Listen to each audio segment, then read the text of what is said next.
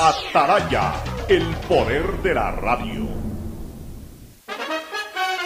El siguiente es un espacio contratado. Radio Atalaya no se solidariza necesariamente con las opiniones aquí vertidas. El siguiente en Radio Atalaya es un programa de opinión, categoría O, apto para todo público. La hora del pocho. La hora del pocho se viene con todo en Radio Atalaya. La hora del pocho. La hora del pocho. Alfonso el Pocho Car y su equipo traen para ustedes la opinión política, la opinión deportiva, más premios, sorpresas, regalos para sus oyentes. La hora del pocho. Aquí en Radio Atalaya. Cada día más líderes. Buenos días, este programa es auspiciado por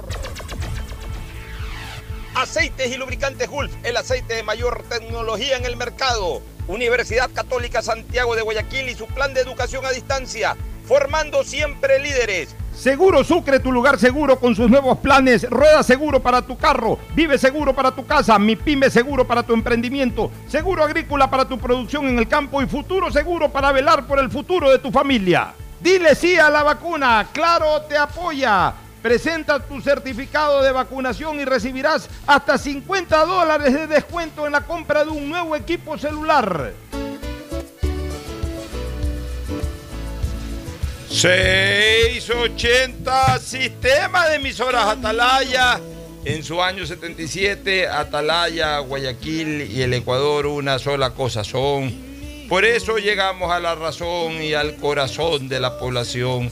Cada día más líderes, una potencia en radio y un hombre que ha hecho historia, pero que todos los días hace presente y proyecta futuro en el dial de los ecuatorianos. Este es su programa matinal La Hora del Pocho del sistema de emisoras Atalaya. Aquí estamos como todos los días en este momento previo a lo que es la celebración histórica del natalicio del libertador Simón Bolívar y por supuesto de la libérrima y amada, intensamente amada ciudad de Guayaquil. Con nuestros contertulios, Fernando Edmundo Flores Marín Ferfloma y Cristina Yasmín Harp Andrade, a quienes pasamos a saludar de inmediato. Fernando Edmundo Flores Marín Ferfloma saluda al país. Fernando, buenos días. Eh, buenos días con todos, buenos días Cristina, buenos días Pocho. Ahí te estaba saludando Cristina, pero estabas muy concentrada mirando un punto fijo y no, no, te dabas cuenta del saludo. Eh, sí, hay que festejar a Guayaquil. Eh, como yo siempre he dicho, nací en Manta, pero me siento más guayaquileño que muchísimos. Adoro, amo con, con intensidad a Guayaquil, soy un guayaquileño más y yo creo pues que en estas fiestas de Guayaquil tenemos que sentirnos felices, orgullosos y festejarlo a lo grande. ¿no? Cristina, tu saludo, buenos días. Muy buenos días a todos los oyentes de Radio Atalaya. Para mí siempre es un honor y un placer poder compartir con ustedes. Y disculpe, Fernando, la verdad no, no había visto su, su saludo. Y bueno, para mí siempre es un gusto verlo a usted, verlo a Alfonso a través de la pantalla. Dios mediante, pronto nos vamos a ver en persona. Eh, de hecho, ya hoy día es mi último programa en casi un mes. Así que estoy un poco triste por eso, pero feliz porque ya mañana, Dios mediante, estoy en el país. Bueno, pero igual vas a estar acá, o sea, habrá algún Vendrás momento por en aquí que- algún rato. en que venga físicamente. El otro tiempo, que será la mayor parte, vas a estar eh, trasladándote para desarrollar tu trabajo. Bueno, eh, son dos fechas. Vamos a hablar de algunas cosas. Creo que lo más importante, relevante de las últimas 24 horas es la declaratoria del presidente de estado de emergencia del sistema carcelario del país. Lo vamos a tocar más adelante este tema y otros más. Pero yo quiero primero rendir homenaje a quienes eh, históricamente merecen recibirlo eh, por la proximidad de sus fechas. La ciudad de Guayaquil, el 25 de julio, celebra un año más de su libérrima fundación. Pero mañana es el aniversario 238 del natalicio de Simón José Antonio de la Santísima Trinidad Bolívar Palacios y Ponte, nacido un 24 de julio de 1783 en Caracas, Venezuela. Muchos lo han discutido. Salió en, los últimos años una corriente antibolivarista. Yo mm, siempre he proclamado mi admiración al libertador Simón Bolívar. Un hombre al que le debemos nuestra libertad. Por eso yo eh, sí condeno, respeto, pero bueno, eh, retiro la palabra condenar. Sí, sí, me opongo, respetuosamente, pero me, me opongo esas corrientes pequeñas, pequeñas en enfoque hablo. No sé cuánta cantidad de gente, pero en enfoque. Que basándose en un extremadamente espíritu libertario guayaquileñista, critican a Simón Bolívar, que nos dio la libertad a todos, los ecuatorianos. Yo siempre me englobo en el Ecuador, yo no me concentro solo en Guayaquil. A partir de Guayaquil, que es la ciudad que amo, sí, pero yo tengo una visión ecuatoriana y tengo una, visión regional. Yo no puedo solamente reducirme a no a defender, a defender siempre a mi, a, a mi terruño que es Guayaquil y a muerte. Pero no puedo entrar en estas discusiones de que Guayaquil no es un estado independiente porque Bolívar no lo permitió. Guayaquil es parte de un país, un país que fue liberado por Simón Bolívar. Y no solamente un país, sino una región, porque muchos dicen, ah, Bolívar no tuvo mayormente que ver en la independencia de 1820. Pero Bolívar fue el que comenzó a cuajar verdaderamente la idea eh, libertadora eh, eh, desde, desde, el mismo norte, primero en Venezuela y luego en Colombia. O sea, ya, ya, venía esa ola. Ya eso se daba. O sea, si Guayaquil no lo hubiese intentado liberarse en 1815, no lo hubiese podido lograr. Sea, hay que ser siempre justos. Ya, ya, ya había ese espíritu libertador o libertario que lo comenzó a fomentar un tipo como Simón Bolívar, que a sus 18, 20 años lo tenía todo. Era millonario, era un hombre rico. Yo conocí la casa de Bolívar en, en, Caracas hace unos 20 años que estuve por ahí un poco menos. Tremendo caserón, hoy es un caserón, como siete cuartos, claro, eran cuartitos pequeños, pero era una, era una quinta dentro de la ciudad. O sea, esa casa no la tenía cualquiera. Eh, o sea, Sucre sí creo que vivía en una choza, o nació en una choza. Bolívar nació en un palacio, prácticamente, en una mansión. Bolívar era un hombre con dinero. Y cuando él terminó de desarrollar sus ideas libertarias, impulsado un poco por, por maestros como Simón Rodríguez, entre otros, y regresó decidido a Caracas a iniciar las campañas libertarias. Es que tenía tanto dinero que se fue a estudiar a Europa, ¿no? Así es. Vino y sacrificó todo. Bolívar invirtió su dinero en las campañas libertarias. Toda campaña electoral, política, peor una campaña militar en cualquier momento de la historia, hace 300 años, 200 años o 200 horas, toda campaña de cualquier cosa cuesta plata. No es gratis. A la gente hay que mantenerla, a la gente hay que alimentarla, a la gente hay que vestirla, a la gente hay que estimularla. Está bien, el amor a la patria hace de que eh, un soldado defienda a su patria eh, con poco o nada, pero, pero por lo menos comida sí tiene que recibir, pues. Por lo menos eh, ropa de. Ojo, pues, las campañas libertarias de esa época era que había que trepar eh, cumbres. Habían que trepar cumbres, entonces tenías que llevar, tenías que llevar ropa. Ropa para pelear en el, para vestir en el frío, para también después pelear en el llano. Eh, a veces no tenías ropa y, y, había que mandar a hacer como sea. Habían, había gente que, que obviamente durante la carrera eh, libertaria, durante el trayecto libertario se encontraban con gente que hacían eh, ropas, ropas para, para, la ocasión, o sea, si se estaba en frío, si se estaba en, en el llano. Y todo eso costaba. ¿Y quién cree que lo pagaba? Los, soldados. No, eso no lo pagaban los soldados. Eso, ¿Quiénes creen ustedes que pagaban eso? Santander. Eso no lo pagaba Santander. Eso lo pagaba Bolívar, de su plata y de lo que después fue recogiendo. ¿Y, y, quién, y, quién, ¿Y quién era el que armaba las estrategias? ¿Y quién era el que, el que de alguna u otra forma eh, unificaba las campañas? Porque además todo el mundo, cuando, cuando se despertó esta campaña libertaria, todo el mundo quería ir por su lado. Páez quería ir por su lado en Venezuela. Páez tenía unos llaneros. Páez era, eh, Páez era eh, un llanero. O sea, Páez era un tipo, como quien dice, del campo, machetero, maleducado. Ese era el general, el que después pasó a ser general Francisco Páez. Santander, un poquito más refinado, pues Santander andaba con su novelería en Colombia.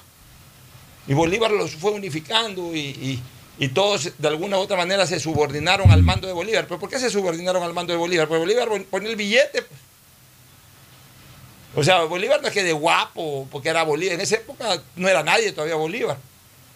Pues Bolívar era el que ponía el billete, pues Páez veía que Bolívar era el que ponía su capital para financiarle los propios soldados a Páez, los soldados a Santander.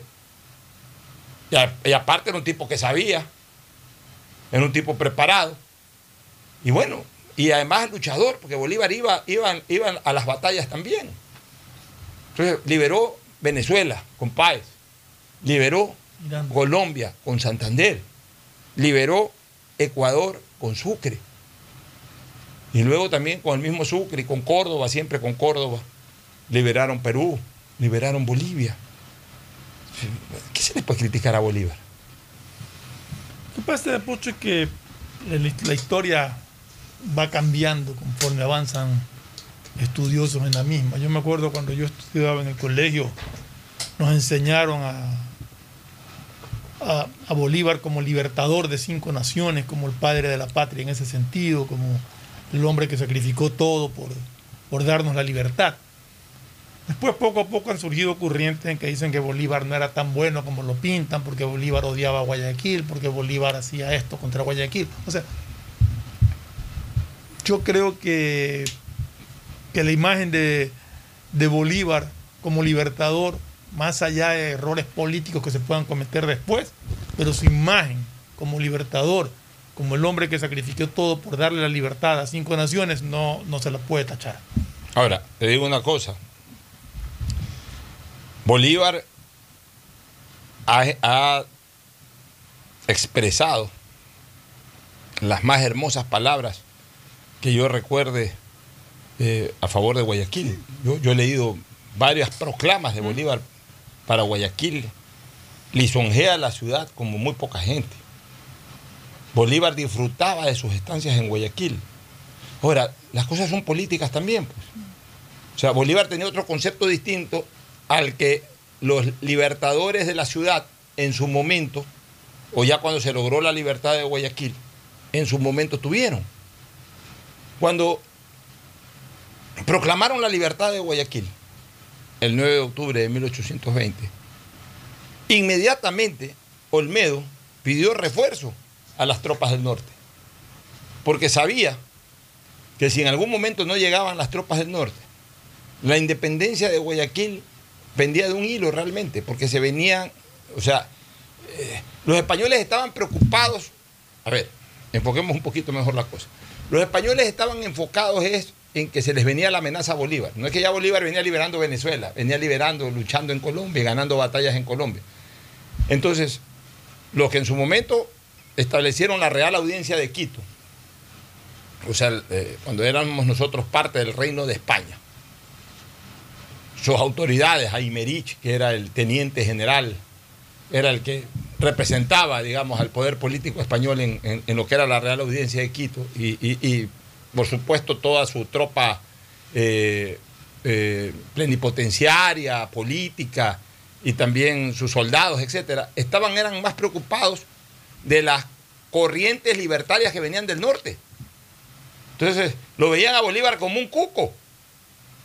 Entonces cuando se enteraron por ahí de que hubo este foco libertario en Guayaquil, se aguantaron de reaccionar porque ellos estaban atrincherados esperando que en cualquier momento les venían los Bolívar y los Sucre y, los Córdoba y los Santander y todos ellos a, también tratar de liberar a, lo que era en ese momento la Real Audiencia de Quito, a despojarlos a los españoles de este territorio. Entonces, obviamente, por esa preocupación, no reaccionaron a la acción libertaria que se dio en Guayaquil. Por eso te digo, si es que la eh, heroica gesta, porque no la podemos, eh, nos enorgullecemos de eso, la heroica gesta de Olmedo y compañía, si se hubiese intentado en el año 1816 posiblemente fracasaba. Porque hubiese habido una reacción inmediata ya de, todo el poder español. Y, a lo mejor eh, hubiésemos gozado de unos cuantos días de libertad e inmediatamente hubiesen retomado el control los españoles. Pero ya venía esa hora libertaria, entonces eso hay que reconocerlo como tal. Ahora, una vez que eh, se logra la independencia de Guayaquil, el mismo Olmedo, en una proclama, advierte la necesidad de anexarse a esas fuerzas del norte que estaban ya liberando Venezuela y Colombia y, convertirse, y convertir a Guayaquil en una ciudad protegida por ellos, en el protectorado de ellos. Cuando ya vienen los libertadores y ya ganan las batallas en nuestro territorio y liberan a Ecuador del yugo español, y ya ahí sí todo el país fue liberado, ya ahí ya comenzaron a venir las pugnas las pugnas políticas. Ahora sí, ya está todo consolidado. Ahora sí, yo me quiero quedar acá solo, independiente. Entonces el otro día también, no, pues si hemos peleado por la libertad de todos, ahora eh, eh, todo tiene que ser una sola gran región, un solo gran país, que era la Gran Colombia. Entonces ya esas eran pugnas políticas del momento, pues este, que nosotros no tenemos por qué juzgarlas, pues Fernando. O sea, eh, claro, o sea, eran disputas políticas del momento. Una vez que se logró el gran objetivo, que ya fue liberar a todos, entonces ya obviamente acá los guayaquileños o nuestros ancestros guayaquileños querían que Guayaquil sea una región totalmente independiente. El otro que logró la liberación total, la libertad total, quería que sea parte de su proyecto, que era un proyecto de Gran Colombia, que no solamente iba a incluir a, Venezuela y a Colombia, que en ese momento se llamaba Nueva Granada, después se llamó Colombia, sino también a esto que era la Real Audiencia de Quito, eh, eh, que después se llamó Ecuador, y de una vez querían también anexar a Perú y querían anexar al Alto Perú, que así se llamaba Bolivia, en una sola gran región, la Gran Colombia. No pudo finalmente anexar, a pesar de que se liberó, pues no pudo anexarse a Perú, no pudo anexarse al Alto Perú, que era Bolivia, quedó como Gran Colombia, Venezuela, Colombia y Ecuador, y a la muerte de Bolívar ya se independizó todo el mundo. Digamos, no es que se independizó, ya se separó todo el mundo. Parte de, parte de los procesos, o sea, finalmente se desarrollaron los procesos que tenían que desarrollarse. Pero eso bajo ningún concepto le quita mérito histórico a Simón Bolívar, ni a, Antonio José de Sucre, ni a ninguno de los grandes libertadores. Por eso yo siempre lo recordaré a Simón Bolívar como el verdadero padre de la patria. Son, como te decía, son ya cuestiones políticas. Eh, lo que no se puede discutir es la grandeza de Bolívar en, cuanto a haber sido eh, el el ideólogo, si cabe el término, de liberar América del yugo español. ¿Algún criterio, Cristina, al respecto?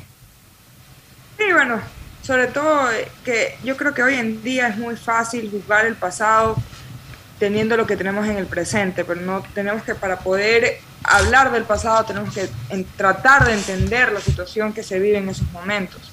Yo creo que como tú mismo lo, lo, lo mencionaste, Simón Bolívar fue una persona que sí, que lo tenía todo. Es verdad que al ser mestizo tampoco era considerado, era de la alta sociedad, pero era de la alta sociedad con un pero. Y justamente eh, eso fue tal vez lo que comenzó su interés y ya después se dio cuenta de todas las injusticias que se estaban dando por parte de los españoles, por parte de, lo que, de la colonización. Y decidió, y esa fue su misión de vida, fue querer eh, liberar a toda la región. De hecho, él muere casi casi que solo, traicionado. Y yo creo que hoy juzgarlo a Simón Bolívar es no tener que hacer. Así de sencillo.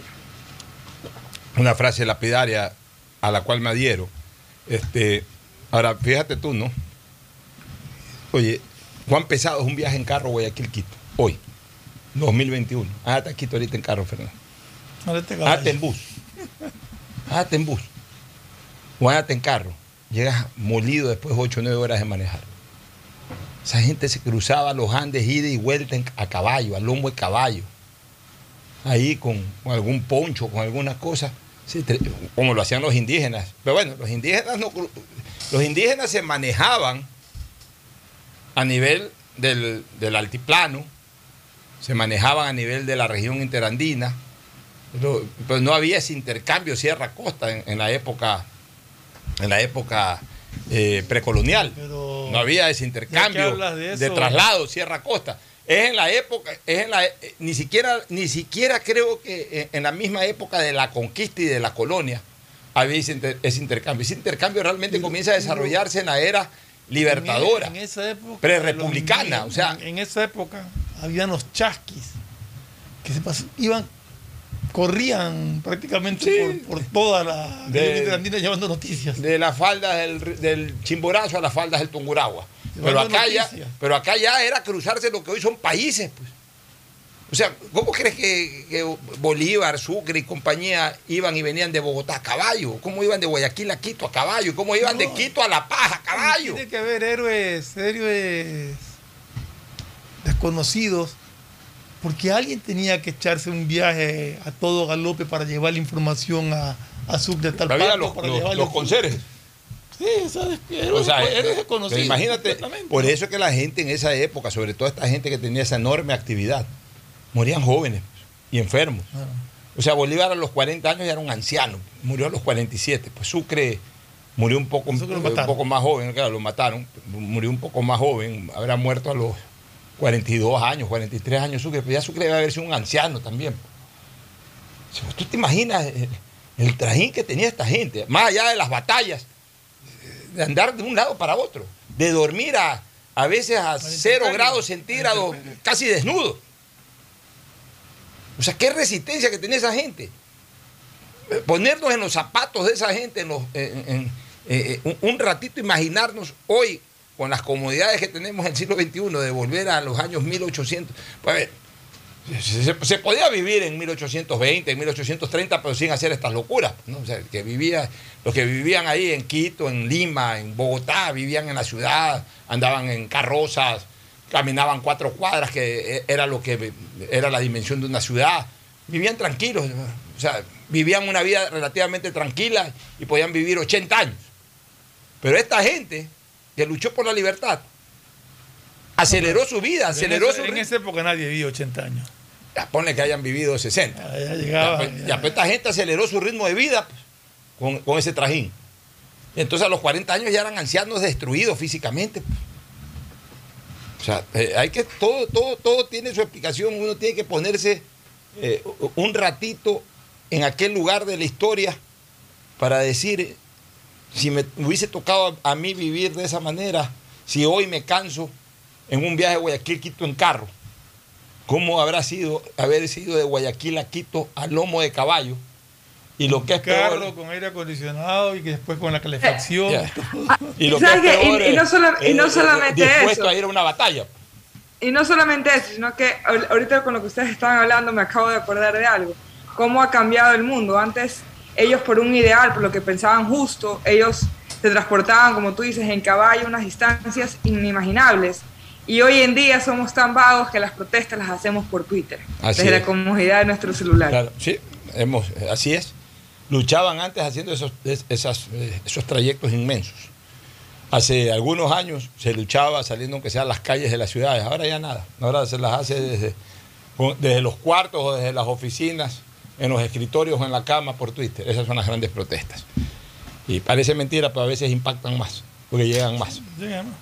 El otro tema, 25 de julio, la fundación de la amada, libérrima, única ciudad de Guayaquil. Perla del Pacífico. La ciudad de Orellana, la ciudad de Olmedo, la ciudad de los guayaquileños, de los que no son, pero que sí son, como en el caso de Fernando Flores Marín. Esta ciudad que en, lo personal me vio nacer, me ha visto crecer, reproducirme, trabajar, producir y, y seguramente me verá morir. Espero que me vea morir. Uno nunca sabe dónde va a morir. Pero realmente es nuestra ciudad amada. Una ciudad que nos trae muchas nostalgias del pasado, porque también nos trae muchas ilusiones del presente y del futuro. ¿no? Fue fundada tres veces. Una ciudad que luchó contra tantos enemigos, los piratas, Pirata. al inicio, el fuego que la incendió y que la quemó, pero que no evitó que vuelva a resurgir de entre las cenizas, como el ave fénix. La fiebre amarilla. Las pestes, como la fiebre amarilla hace muchos años y ahora el COVID. Pero ahí estamos los guayaquileños en pie de lucha, y cuando hablo de pie de lucha es de luchar todos los días por, por seguir creciendo. No estamos hablando de una lucha física contra nadie, sino de una lucha por la vida y a favor de la ciudad. Ahí estamos los guayaquileños. Recordar eh, lindos momentos del pasado, de esas, de esas fiestas julianas que eran eh, muy folclóricas, muy bonitas, muy, muy pintorescas, de los desfiles militares del 25 de julio, de los desfiles estudiantiles del 24 de julio.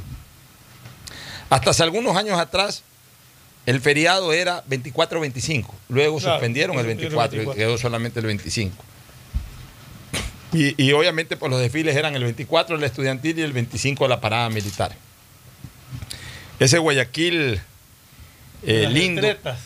el de las retretas, ese Guayaquil único en donde la gente celebraba las fiestas en las calles, con baile, Se bailaba. con orquesta, Había unas orquestas en las tarimas a lo largo de las avenidas. o haciendo deporte con el indoor fútbol, ya lo decíamos ayer, ¿no? Ese Hacían Guayaquil. competencias en los barrios eh, para enlazar con las bicicletas. eh, me- Iban corriendo esos banderines que no sé si tú te acuerdas. Claro. si tú tenías que enlazarlo y llevarte los banderines. o sea, Palo encebado en los barrios. todo ese- todas esas cosas de, de Guayaquil desde ese entonces. ¿no? Guayaquil, que toda la vida atrajo al turista también por su gastronomía. Había muchas cafeterías, había muchos restaurantes en diferentes lados, ¿no? Oye, yo alcancé, ya que hablas de, de gastronomía, yo alcancé, yo era chico, chico todavía, a las famosas carretillas del malecón. Esas eran las que te vendían este, el- los famosos aplanchados. Aplanchados. Eh, Yo no los El alcancé. Chocolate, yo sí alcancé que daban allá al, al lado de, de- de la torre del reloj, Ya. hacia el Club de la Unión, hacia el Monumento Olmedo. Ahí iba la gente a comer los la- aplanchados. Ahí iba la gente de madrugada a comer, a to- a- después de una fiesta, con el mayor respeto, todos estaban los estibadores, iba gente de dinero y todo, pero con mayor respeto, con la mayor seguridad, a comerse unos aplanchados. Fuera de serie. Fuera de serie, no han muerto esos aplanchados. No, yo, yo recuerdo, la, la vida del centro a mí me fascinó siempre, ¿no? Me fascinó siempre. Mi primer trabajo fue en el centro. Siempre he dicho que cuando tenía 14, 15 años acompañaba a mi tío Pedro Harp, que tenía un almacén de telas ahí, toda- en, en la zona de la Plaza de San Francisco, diagonal a la lotería, por la calle Vélez, que, Ya, antes, era, hasta ahí era calle todavía Era calle vehicular. hasta- claro. Y ah, desde hace unos 30 años ya se hizo Ha ca- cerrado, calle, sí, calle sí, peatonal. Este, pero había mucha vida en el centro. Por ejemplo, en temas de, de- de- de comida, a mí me encantaba una tratoría, un restaurante de comida italiana, más que tratoría, y más que un restaurante, una fondita de comida italiana, Don Camilo. No, pues no era una fendita, era una pizzería. Una pizzería, ya. Pero digamos Donde- que donde hoy yo- tú le dirías una fonda, donde pero, pero- yo iba permanentemente a comerme una pizza que nunca más la pude saborear en, la mejor en pizza. Guayaquil. La mejor pizza era la pizza de anchoas de Don Camilo. Era buena, ¿no? Eso era algo espectacular y no la he vuelto a encontrar nunca. He pedido por ahí a veces. Pr- pr- Primero que ya ni hacen pizza de Ya no anchoas. hace. Eso era para mí el mayor deleite comer las pizzas de anchoa. Donde Don Eh, quedaba ahí frente al universo, en la calle Queda- Escobedo, primero quedaba en la esquina de. de Vaquerizo Moreno. en la esquina de Escobedo y, y- y Pero Luque. yo recuerdo con, O Escobedo o Chimborazo y Luque. En Chimborazo y Luque, porque yo, yo, yo después lo cogí en Escobedo después, con mi después- papá. después pasó a Escobedo y Ahí- ahí yo ya iba. frente al universo. Ahí yo iba a comer ravioles, ahí yo iba a comer espagueti. yo estaba en Escobedo y era en pizzería esquina. y pizza también, ya. En esquina, ahí era. Por ejemplo, los helados, hay dos heladerías que yo recuerdo en 9 de octubre que para mí han sido las Ah, mejores bueno. heladerías.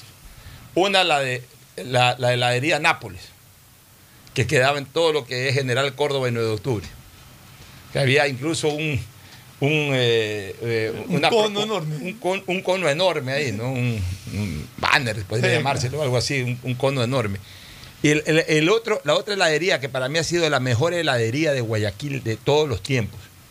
A mí no me vengan con, con- con- otros nombres. La mejor heladería que yo Ya, eh, ya, probé sí. helado en Guayaquil, el- la heladería Agostino. De Agostino, en toda la en esquina. todo Vaquerizo Moreno la y esquina. 9 de octubre, frente al Gran Pan, Sí, sí, sí, del sí. papá de los Caputi. Claro, sí. este, que, Sí, el Gran Pan. Ya, en todo Vaquerizo Moreno, o sea, sería en la acera oeste en la acera oeste de esquina. Vaquerizo Moreno y 9 de octubre. La heladería Agostino. Ahí había un helado que le ponían o frutilla o le ponían durazno de base. Y, y- y- y lo acompañaban con helado de chocolate o de helado de frutilla o del sabor que tú quieras. Te daban un vaso así, un vaso de plástico enorme. ¡Qué exquisitez de helado! ¡Qué exquisitez de helado! No, y había las cafeterías en ese entonces, pues. La, la mejor, octubre, oye, ¿no? eh, eh, Cristina que está en Estados Unidos y además ya ella es de la era del Burger King y del McDonald's y de todas estas cosas, ¿no? La hamburguesa que comíamos en el Tomboy, El Tomboy. en todo 9 de octubre Pero- pero- pero- y, y Tunguragua. Pero primer La mejor hamburguesa que ha habido en Guayaquil. Aquí los primeros sitios que yo recuerdo, al menos de así de, de- de- de- concurrencia para este tipo de cosas, eran la, la- la Ford, que daba en la avenida Carlos Julio Rosemena, vendían hot dog, te llevaban al carro incluso si tú querías. Pero una cafetería muy así de esa tipo película americana chiquita, pero la Ford, yo creo que toda la gente de mi edad algún momento pasó por la Ford consumiendo algo. Y había los hot dogs espectaculares, los más ricos que te puedes imaginar. Y la otra es la famosa. El, sería El frío frío. el Rey Burger. El Rey Burger es acá en Urdesa. Eso quedaba. No, el Rey Burger A ver, quedaba en en, octubre y en, en la esquina del. Frente del, al consulado. Del Voltaire, Pala- del Voltaire Paladines. Ah, ya, ya, ya, sí, es acá, sí, sí, sí. Sí. No, a- a ese- recuerdo que lo veía, pero Claro. no, no fui. Eso, esos eran A los, mí me los primeros que salieron. a mí de- me después encanta- ya salieron todos los A demás. mí me encantaba el hot dog del frío frío. ¿Te acuerdas del frío frío? Que estaba pasando la calle Tunguragua. Este, antes de llegar a la calle Hurtado, ahí había un frío frío. Y había otro, no recuerdo en dónde, creo que en la misma 9 de octubre, que te daban un hot dog riquisísimo y, unos granizados ahí que hacían espectaculares. El famoso frío frío. Pero, aparte había unas famosas carretillas que se paraban en las esquinas que te vendían los hot dogs. Me acuerdo que en la esquina de, de Esmeralda y 9 de octubre había un fulano con su carretilla de hot dog. Parado ahí siempre. Yo iba, iba mucho al, por la cercanía de mi casa, iba mucho al cine Encanto. Cine Encanto quedaba en 9 de octubre entre Luque y, eh, perdón, entre Los Ríos y Esmeralda. Entonces salíamos y ahí estaba el, Oye, El- los- el los- tipo ya vendiendo que has hot hablado de cines, recordemos. Eso es otro, recordemos Lo- los lo- cines. Guayaquil era una ciudad de cines, ya le vamos a dar paso a Cristina para que recuerde, de- déjanos recordar un poquito los 70, 80. Guayaquil era una ciudad de cines, habían cines por todos lados, ahora ya hay pocos cines realmente, más están en los centros comerciales. Sí, claro. El único que me acuerdo de escuchar toda la vida era el cine Maya, si no me equivoco. Ya, bueno, el cine. Maya, pero ya era un El centro cine- comercial. Ya, no, pues no, el Maya era acá en Urdesa. Pero es, es un centro comercial de Pero había bueno, una pero- discoteca, pero- había. Sí, había pero, pero en todo caso, digamos que. Claro, tenía entrada por la Es calle. el, el único cine así de, Sí. de, de- de anteaño que, uno- que yo me acuerdo haber escuchado a mi mamá, a mi papá hablar. De No, ahí, no. de los otros cines. No, No, pues, pues es que de ahí- estamos hablando Super cine cines- nomás. Los cines de madera. No, pues bueno, pero, a ver, yo, yo soy de la época en, en que, por ejemplo, el cine este que estaba en la calle Boyacá, que después se llamó Metro, yo fui cuando se llamaba Royal. Y después ya se A llamó ver, Metro. a ver, a ver, a ver. En la calle, en la calle Boyacá y Porque acá entre 9 de octubre y Vélez, en- entre 9 de octubre y Vélez. ese cine se llamaba Ponce. Al comienzo. Claro. Ese no, no lo conocí como Ponce. Claro. Ese era el- Después se llamó teatro, Royal. Le decíamos teatro a todos. ¿no? Le Ah, era- daban películas, le decíamos teatro. No sé por qué. Porque no eran espectáculos teatrales, sino cines. El pero que sí era teatro, era el 9 de octubre. El 9 de octubre era teatro. Casa de la Cultura era teatro. El, el de la Casa de la Cultura era el, Pero el- le- a todos les decíamos el teatro. el- el 9 de octubre también funcionaba como cine. Ahí eran las famosas claro. películas. Y la Casa de la Cultura también. ahí me iba con mi abuela, no es que mi abuela, como era novelera, me llevaba a ver porque eran las películas mexicanas con todas las actrices y actores de El, las el- telenovelas. el- el- el París.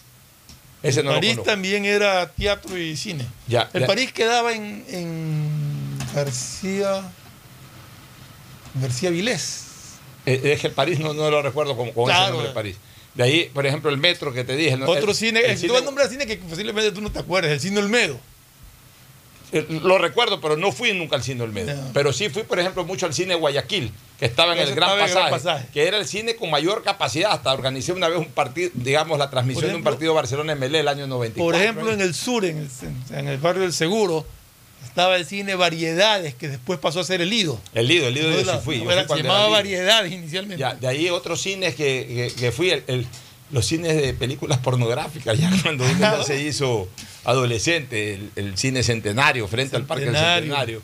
El cine Guayas, el Victoria, el un poquito Guayas. más allá del, del- del- mercado oeste, Claro. El Victoria, que era Victoria, peligrosísimo, peligrosísimo, era una era zona bien roja, bien roja. Ahí a veces. Había- ya, de ahí. había otro otros cine cines, que- los cines, los cines ya de. de- de- el, Había el- un cine que tú tampoco te acuerdas, porque era chico. el presidente, pues ese era teatro presidente también. Era teatro también, pero, pero ese presidente era... El cine presidente también, Sí. algunas. Los, No había- los cines estos que eran puras películas, puras películas de, de artes marciales eran, que hoy es Radio Morena, el, El- el cine el cine Quito, Quito y el, cine, Tauro, que eran puras películas de Bruce Lee. Claro. Ahí habían solamente películas de Bruce Lee. Había un cine que quedaba en, en la calle. A ver, sería Alejo Lascano. No, no, en, en la calle del Colegio San José. El cine Bolívar, que No, yo fui no, como- no, yo- no, que después lo compré Bolívar- con Avisa, pero yo fui cuando era cine. Yo fui a ver varias películas del ese. cine Bolívar. yo estoy hablando de uno que quedaba a la altura de la calle de Rocafuerte, el cine Gloria. Ese no lo recuerdo. No, eso no lo tiene que recordar porque yo era, yo era niño todavía de, de- de- de primaria en el colegio, o sea, pero ahí había un cine Gloria. Y el que tú El dices, cine Bolívar que lo compré ese cine se llamaba Luque, Ah, inicialmente. inicialmente. Después le pusieron Después le Bolívar. pusieron Bolívar. Y ahí ya lo Después compré lo con Avisa hace unos con 20 Avisa, años más o menos, un poquito más de 20 años. Los cines, ¿tú qué recuerdas de, Odeón. ¿tú qué recuerdas de los sitios de Guayaquil, Cristina, de los años 90, inicio de los 2000? Pues la verdad, la verdad. O sea, de cines, Super Cine y Cinemark. ¿Para qué les voy que- a mentir? eh? O sea, Ya Cristina de alguna Eh, manera es de esta generación encapsulada claro. también. me acuerdo, para mí, o sea, si vamos a hablar de, de, de fast food, o sea, vamos a hablar de, por ejemplo, yo me acuerdo cuando era niña, cuando abrió el, el- el McDonald's, el primer McDonald's que abrió en Alborada. Claro, de que esa fue, esa fue mi perdición. Desde ahí las libras comenzaron a, a subir, subir. en mi cuerpo, pero también yo me acuerdo eh, del Capi, que tenía una carreta Sí, fuera claro. del, del, El- del, el- del, el del- Capi del- su- en los que queda por eh, Monte del Sol. 2000. Tuvo algunos locales Eh, el Capi. La pal- no era la paleta, la palma, eh, que era ese helado de paila. Bueno, pues ya fue- escúchame, eh, por- por- eh, injustamente hemos obviado y hemos olvidado uno de los lugares más tradicionales de, eh, de gastronomía en el centro de Guayaquil, La Palma. Ah, no, pues La la, pal- palma, la dulcería. Pues La dulcería, dulces, no, eso- pero, ahí, lado. hasta, hasta ahora cuando paso por ahí a veces me quedo desayunando. Bueno, también este. La Palma, por Dios, La Palma es parte esencial de nuestra niñez. La Palma. Sí. Eh, Los dulces, los borrachitos, o sea, los dulcecitos, esos, la- los pastelillos, este, los, eh, eh, eh, qué cosa más exquisita. ¿Cómo se, cómo se llamaba ese lugar que quedaba en Urdesa, que hacían helados de paila, que era bien famoso? Bueno, ya pues son estos helados de. No, no, no, pero era era un lugar tradicional de Guayaquil. No recuerdo. Que hacían helado de paila. Es lo que me acuerdo que, quedaba, eh, que, que tenían un local en Urdesa, que era muy concurrido y, y era muy querido en ese tiempo, pero ya después ya cerró. Bueno, la verdad es que no recuerdo. Otro sitio de buena comida era Mamá Rosina. Amarrocina, claro. Bueno, ya de restaurantes más top, este, el Caracol Azul. Caracola- Bueno, eso todavía. No, ya cerró, creo. Tuvo, pero tuvo vigencia hasta ahora Sí, último. hasta hace Caracol poco Azul, tiempo claro. atrás. La canoa del Continental, canoa del los Continental, candelabros. La cafetería del Palace. La cafetería del Palas, ahí íbamos los domingos con mi papá, mi mamá, mis hermanos. Y otro sitio chiquito, huequito, pero bien movido era el Lusitania. de Lusitania. Fre- eh, eh, eh, al lado del cine presidente, Eh, frente a la, a la terminal de, Transportes Transporte Ecuador. sí.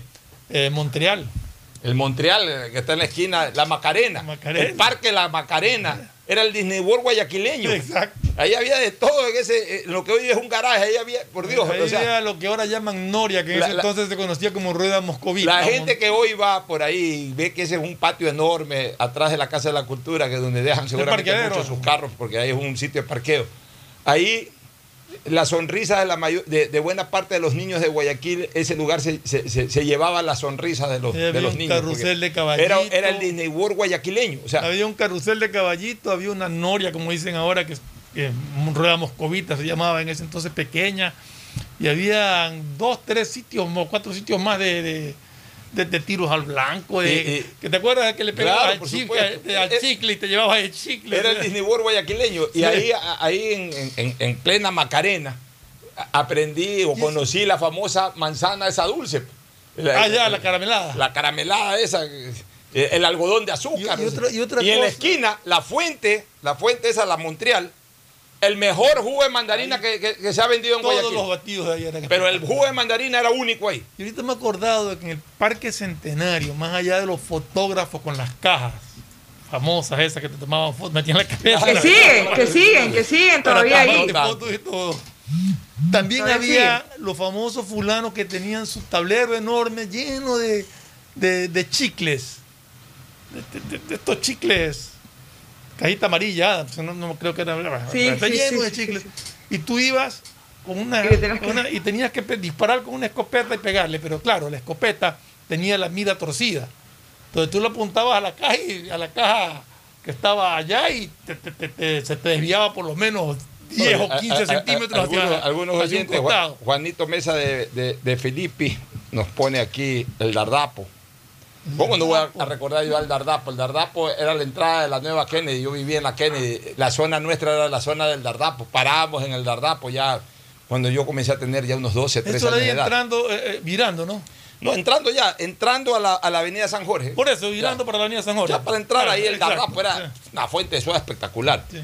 Este, la pista de patinaje del Parque del Policentro, claro. También. Esa pista de razón, patinaje, esa pista fue, la fue- gente, fue famosa. En los años 80, ahí, ¿dónde vas? A la pista de patinaje. Habían dos sitios en Guayaquil en donde Patinar comenzó en- a vacilar la juventud. Que no pista era de en el patinaje y el bolocentro este no era el la trazada. sino al frente. Al El frente del Bolocentro. El bolocentro. El El bolocentro. Bolocentro, eso sí, eso, de eso sí me acuerdo, porque yo me acuerdo que cada vez que mi mami tenía una reunión de trabajo, yo me iba al Bolocentro, ahí con una persona que me acompañaba, y era lo- las memorias más bonitas, los recuerdos más bonitos que tengo de, de mi infancia fueron en el Bolocentro. Bueno, el pan de Eh, yuca. Ahí sí, ahí sí me puedo sentir un poco que estamos hablando de lo mismo, de lo otro sí El estoy en otro, en otro mundo. El pan de yuca Uy, acá yogur. tengo una lista, ¿no? Eh. Claro. La gente no sintoniza. El pan de yuca y yogur, el carrizal pone Carchi Colón. eh, eh, y el pan de yuca que los González, entiendo que hace poco murió uno de sus fundadores, compañero mío, por lo menos con generacional mío. Eh, creo que es el mismo que tenía en Carchi Colón, lo tenía en toda la calle de 9 de octubre y Chile. Fueron los primeros panes de yuca de Guayaquil con, con yogur. Él habla de la puerta de fierro, Juanito Mesa, bueno, él tenía su, su vida nocturna activa también. El gran chifle en la calle Pedro Carbo, este, este no, no recuerdo. mu- el- ah, no, el gran chifa, el gran chifa. Bueno, los, los chifas, a ver, los Acá- chifas, el chifa china no ha habido, hasta el día de hoy, hasta el día de hoy, mira lo que te digo, hasta el día de hoy no hay un restaurante chino como el chifa china de la Avenida de las Américas. De O sea, verdad. eso es una cosa maravillosa. Los domingos no había cómo perderse ir a comer ahí al Chifa China de la Avenida de las Américas. Mira, qué rico y qué lindo restaurante que era ese Chifa China. también- Grande, elegante, maravilloso. están ratificando que era en Vélez y Escobedo la, la ubicación inicial de Don Camilo. Yo fui a la de Escobedo. No, Frente de, al de Vélez y Escobedo se pasó a Escobedo y Vélez. O sea, era en esquina de Vélez y Yo fui, y se yo- pasó. yo fui aquel que estaba frente al universo. Claro, sí. Es que primero comenzó en la esquina que te digo de Vélez y Escobedo y después, se, ya, se corrió hacia yo acá. el que ya se corrió. Y, y es- también me, me pone igual. Tampoco he vuelto a comer una pizza de anchoas. O sea, no hay la pizza de anchoas. ¿Qué otros, qué otros recuerdos Me, te- me- nombra un sitio que yo la verdad no sé, creo que está refiriéndose a los a los cines, porque está hablando de Olimpia, el cine en México también había, Eso no, el no, no Tauro, recuerdo yo. claro, cine México. Sí, pero yo no- en mi cine época México ya quedaba en la calle Yacucho y Manaví. Ya, pero en mi época ya no. O sea, Manaví, sí. O le cambiaron de nombre, seguramente. Le cambiaban mucho de nombre a los Sí. cines. El cine México, bueno, el Tauro, el Luque. Dice que no ha cerrado el Caracol Azul. Y dice, bueno, también habla del Piave. Ese no lo recuerdo. El Piave, allí vendían cabeche de pescado y ese ¿Quién, quién te de está cosas. enviando? Salúdalo. un oyente, Carlos Roman. Carlito Román, que siempre nos escucha. Un abrazo, Carlito. La Román. Macarena, el patinaje y la pista de carros. Oye, sobre los centros patinaje de comerciales. San Bernardo, el horno pan de yuca al sur. También había, y todavía existe, tengo entendido, el grillo. El grillo, ahí se fundó la izquierda democrática. Claro, famoso Ahí se fundó la izquierda democrática. El Cuando. Borja andaba en la novelería de fundar un partido político, se reunió con dirigentes de Guayaquil en el grillo y oficialmente el grillo es considerado el punto de partida de la Esto no izquierda sabía esa democrática. historia. Pregúntese, pero ya, ya están muertos casi todos. Hay que preguntarle a Borja en algún Preguntar a momento. Osvaldo Molestina. Eh, Osvaldo Molestina, pregúntale. El grillo, los ceviches del grillo, exquisitos y hasta ahora funciona y dicen que es muy bueno el seco de Chihuahua. Este, de ahí, eh, otros lugares así inolvidables, quiero hablar un poquito de los centros comerciales. O sea, Guayaquil era una ciudad muy comercial, pero eh, eh, Guayaquil eh, por todos lados tenía comercio como los tiene el día de hoy también. Hasta que un buen día a estos italianos de Deprati se les ocurrió hacer el primer centro comercial cerrado de Guayaquil, el Policentro. Tengo el honor de haber sido testigo de la construcción y fundación y, y ya eh, eh, entrada en funcionamiento del, del- del Policentro.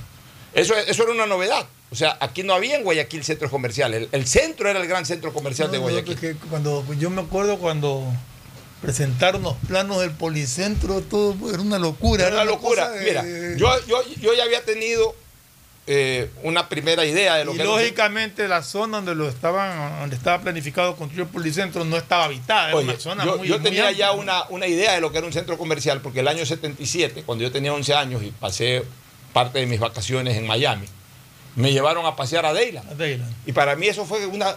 Yo parecía, pues, eh, de eso, de- o sea, lo que era en ese momento, una- un, un chico que vivía en una ciudad que no tenía ese tipo de cosas, ¿no? Y me quedé impresionado. ¿Y esto qué es? Una cosa inmensa, pues cerrada, no hay tanto comercio. O sea, me- como, como bobo veía por todos lados ahí, porque mientras mis primos y otra gente, pues caminaba por ahí, estaban acostumbrados a eso. Entonces me quedé con esa idea del Dayland. Y cuando. Que Antes de construir el Dayland en Miami, la calle, la Coral Way, que se llama la Coral Gables, eso era, Ya. Ese era, ese era el centro comercial. Bueno, está bien, pero estamos hablando de centros calle. comerciales ya de cerrados. de ahí empezaron Edificios llamados claro. centros comerciales. Entonces aquí en Guayaquil no había eso. Y cuando comenzaron a construir el policentro, yo ya estaba en la- viviendo en la Kennedy. Y entonces eso era un terreno. empezaron a construir. Claro, entonces veíamos la construcción del policentro, ya se hablaba, centro comercial. Entonces yo decía, esto va a ser como vivías qué cerca, lindo. Yo vivía a, a cuatro minutos caminando. Claro, vivía cerca Venía, de eso. eh, vivía en la, en la calle segunda de la, de la avenida de la Nueva Kennedy. eh, Cinco minutos caminando ese sitio. Además, en esa época uno Pero más allá- más allá de eso no había, hora. pues.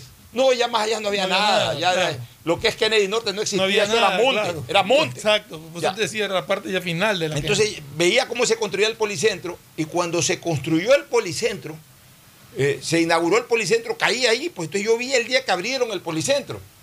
Y yo fui con mi mamá y Christian Johnson recuerda, y recuerdo que hizo un gran Johnson. reportaje sobre la inauguración del policentro y le entrevistaron a mi mamá. Y entonces la novedad fue que todo el mundo a correr a ver el programa Sábados Espectaculares, se llamaba de Christian Johnson o algo así. Todo el mundo a ver el programa de Christian Johnson y salió mi mamá hablando del policentro y decía, qué maravilla, ¿qué es esto? O sea, yo eh, estuve presente en la inauguración del policentro y además pude observar la construcción del policentro. Y de ahí en adelante todos los centros comerciales, pues, Y este, ya ha perdurado el policentro. que, que por supuesto después el Albamborja, después el, Uni- el Unicentro, la idea inicial era hacer un centro comercial dentro del centro. Después ya vinieron estas- estos, estos proyectos ya mucho más grandes, el Mol del Sol, el Mol del Sur, eh, San Marino. San Marino, ya Guayaquil es hoy una ciudad llena de centros comerciales, los ríos centros, etcétera. Pero, o sea, todo eso lo pudimos vivir. Ese es el Guayaquil que disfruté. Pero todo ese Guayaquil que estoy hablando era un Guayaquil seguro. Sí. Tú caminabas por todos lados. No te digo que no faltaba alguien que te arranchaba un, un- un- eh, eh, algo te arranchaba de repente. El único por ahí medio, que medio- había que yo me acuerdo que, que te contaban y tú te, puta, te asustabas, no te creo, era que te habían chineado. Claro, pero ahí había un chineo. Y era un susto tremendo. Alguien te chinearon, no te "Ah, puedo presta, creer". presta la billetera, ya, ya, llévatela. Pero, pero eso era eh, muy eventual. Muy eventual. Y, además. eh, cuchillo eran, se te acercaban dos tipos, uno te cogía por atrás y el otro te y, limpiaba. y además se concentraba en ciertos sitios. sí, había zonas. Oye, nosotros para ir a, a- a Urdesa a vacilar desde la Kennedy, en- en ese sitio, en esa época Urdesa era el centro, el centro de, el centro nocturno, hablemos así de la juventud. Caminando nos íbamos a veces, de la Kennedy de Urdesa, de- desde el barrio Orellana Urdesa, la gente caminaba, a las 10 de la noche tú veías a la gente caminar, a nadie asaltaban. Eh, Urdesa era, una- era, un, era, uno- era un sector de la ciudad, un- un- una zona residencial y también eh, una zona eh, de mucho ambiente, como ya lo dije, que a las 10, 11 de la noche estaba encendida. Eh, ahí lo que había era el relajo, de repente una puñetiza entre muchachos, ese tipo de cosas, pero, pero así ya de armas, de asaltantes, de motos que te asaltaban, que eh, eso no existía en Guayaquil en esa época. Desgraciadamente la, la ciudad y el país cambió. Por eso es que digo, podemos rescatar Guayaquil en cuanto a su actividad social. Sí, en tanto en cuanto en algún momento se garantice nuevamente en esta ciudad un absoluto control de la seguridad, eh, de la seguridad ciudadana. A partir de que Guayaquil vuelva a tener, el Ecuador en general, pero hablemos de Guayaquil, vuelva a tener seguridad ciudadana, Guayaquil tiene todo el potencial para volver a ser esa ciudad interactiva socialmente. Pero mientras la delincuencia predomine en las calles de Guayaquil las 24 horas, Guayaquil seguirá siendo lo que es hoy, una ciudad laboral, es decir, una ciudad donde uno viene, trabaja, termina de trabajar y se va a sus casas. Dentro o fuera de Guayaquil se encierra en sus casas. Sí, lo que pasa es que la ciudadanía vive con miedo y la ciudadanía vive con miedo, se encierra. Aquí lamentablemente tenemos que llegar a, combatir esto para que el delincuente sea el que tenga miedo de salir, no el ciudadano común. que el delincuente le vuelva a coger miedo a la policía y no que la policía y la ciudadanía le tengan miedo al delincuente. esa, es una gran verdad. Yo hace poco, hace como unos dos años, eh, que estaba de visita por Guayaquil, quise irme a ese teatro que queda en Urdesa. Un, teatro en vivo muy bonito, muy eh, chiquito y bonito.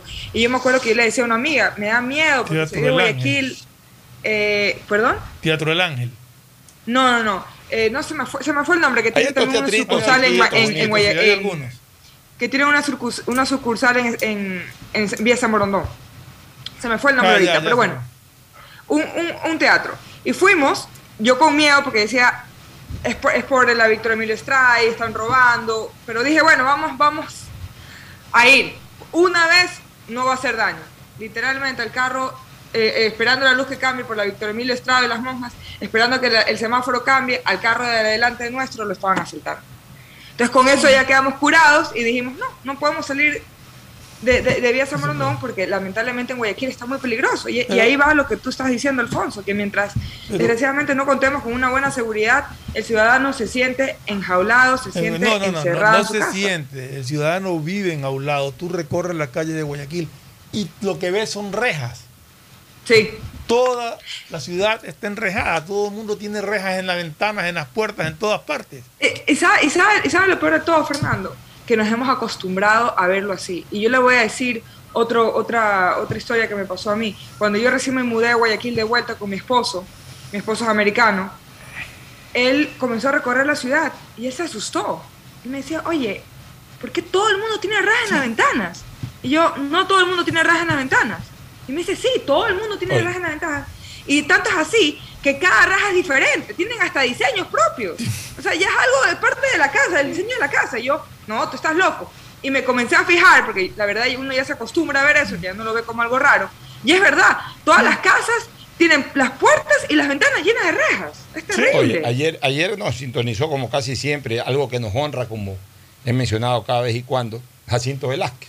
Un abrazo, Jacinto. Y, Fuerte abrazo. Y él siempre, eh, con ideas muy oportunas, nos recuerda cómo era Guayaquil y, también nos pone muchas ideas interesantísimas de cómo mejorar la seguridad ciudadana, analogando con transformaciones que se hicieron en ese sentido en Madrid, en Barcelona, en Montevideo, en Buenos Aires, etc.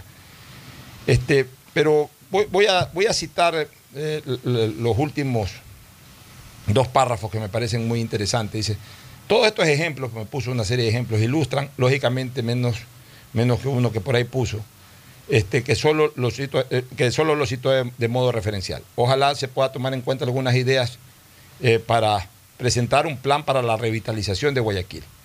Y ahí dice, la esquina donde queda el edificio donde yo vivo, o sea, Escobedo y 9 de octubre, es la más segura de Guayaquil. Calcula que toda la planta baja la, eh, eh, que toda la planta baja la ocupa Marathon, que tiene cuatro guardianes. Al frente está el universo que aporta dos. Al lado el cuerpo de bomberos que jamás cierra las puertas. Y los servidores permanecen en la acera o en una puerta pequeña. Hacia la cuadra de Escobedo y Chimborazo, todos almacenes que tienen un guardián cada uno por lo menos. Pero no sucede lo mismo con otros lugares. O sea, saliendo de ese, de ese, espacio entre eh, Chimborazo, Escobedo, ni siquiera, ya llegando, ni siquiera ya llegando a Boyacá. Dice, una ocasión vine de una fiesta desde el Bankers hasta su casa y andaba con su señora, con Marujita. Y prefirió irse caminando por la calle a tres cuadras, cuatro cuadras de su casa. Te confieso, me dice que me dio mucho temor por la absoluta soledad. Me preocupaba más caerme antes que me asaltaran. O sea, encima oscuro. Cuando llegué a mi esquina, todos los guardias me saludaban. A mi doméstica hace pocos meses, en 9 de octubre, y Rumichaca le robaron el celular y esto con la policía militar al lado debido a la zona. Claro, pues la zona militar. Dice, hemos disfrutado mucho de 9 de octubre y paraba en Boca 9, dice Jacinto, cuando no estaba con los compañeros de la universidad, pero del lado del Flamingo. Y había también, en la- había también en las otras esquinas otra gente que había hecho su sitio de solaje y cambios de opinión, intercambios de opiniones. Realmente eh, eh, nostálgico todo esto que nos Es que escribe eso, Jacinto eso que narra Jacinto ahorita es la típica época de las galladas. La es. gallada del Milco, antes de que el Milco se incendie, pero la gallada del Milco, que es donde está el Banco Central ahora, la gallada del Melba, que Mira, quedaba en y- 9 de y- octubre y Chile, la gallada del Bongo, la Ga- gallada, gallada de en época de, juventud. En Sí, época de juventud, Que hasta hace poco, te estoy hablando de unos 10 años atrás, o 15 años atrás, cuando uno caminaba por la calle 9 de octubre, golpe de 5 de la tarde, veía esas galladas, pero ya con gente veterana. O sea, se seguían reuniendo. Los mismos que se reunían cuando tenían 18, 20, 22 años, se estaban reuniendo cuando tenían se- 65, 68 años. Ahora ya prefieren hacerlo en centros comerciales. Van al policentro. Ahí hay cualquier cantidad de Sí, galladas de esa época cantidad. que se reúnen ahí en el dólar. Y ahí se reúnen y bueno, disfrutan a partir de las 5 de la tarde o se van a otros centros comerciales, ¿no? O sea, ya hasta eso ah, está perdiendo la calle 9 de octubre. La calle 9 de octubre en las navidades. Porque con la familia No íbamos. era Navidad de Pocho, los fines de semana No, tú te ibas general, al pues. cine, salías del cine y te ibas a parar de tu gallada y toda la, y, y era así arrimado, no, no, no es que te parabas en la vereda, te, te arrimabas a los carros para que estaban estacionados, ahí era Oye, pero yo te digo, ahí, yo te digo en las navidades. y por toda la calle 9 de octubre pasaba, paseaban las chicas en carro y iban hasta el malecón, daban la vuelta, regresaban, porque era doble vía, regresaban, avanzaban hasta García Vilés, daban la vuelta a Rumichaca, El regresaban. tontómetro que le llaman. El tontómetro, le daba una vuelta y, te- y uno Oye, está ahí parado. y Yo recuerdo, yo te decía las navidades porque cuando era jovencito, muchacho, íbamos con la familia a visitar, antes de ir a, a- a la residencia de mi tío, donde nos reuníamos generalmente en Navidad, parábamos en el edificio de donde vive Jacinto Velázquez, en Escobedo de 9 de octubre, tenía en el tercero, en el cuarto piso, tenía su departamento Teófilo Bucarán Ya. que era muy amigo, éramos muy amigos a nivel de familias, y siempre pasábamos ahí entre las 8 y 11 de la noche. Entre las 8 y 11 de la noche, dos, tres horas pasábamos ahí en la- antes de irnos ya a la, a la reunión, a la cena de Navidad con la familia.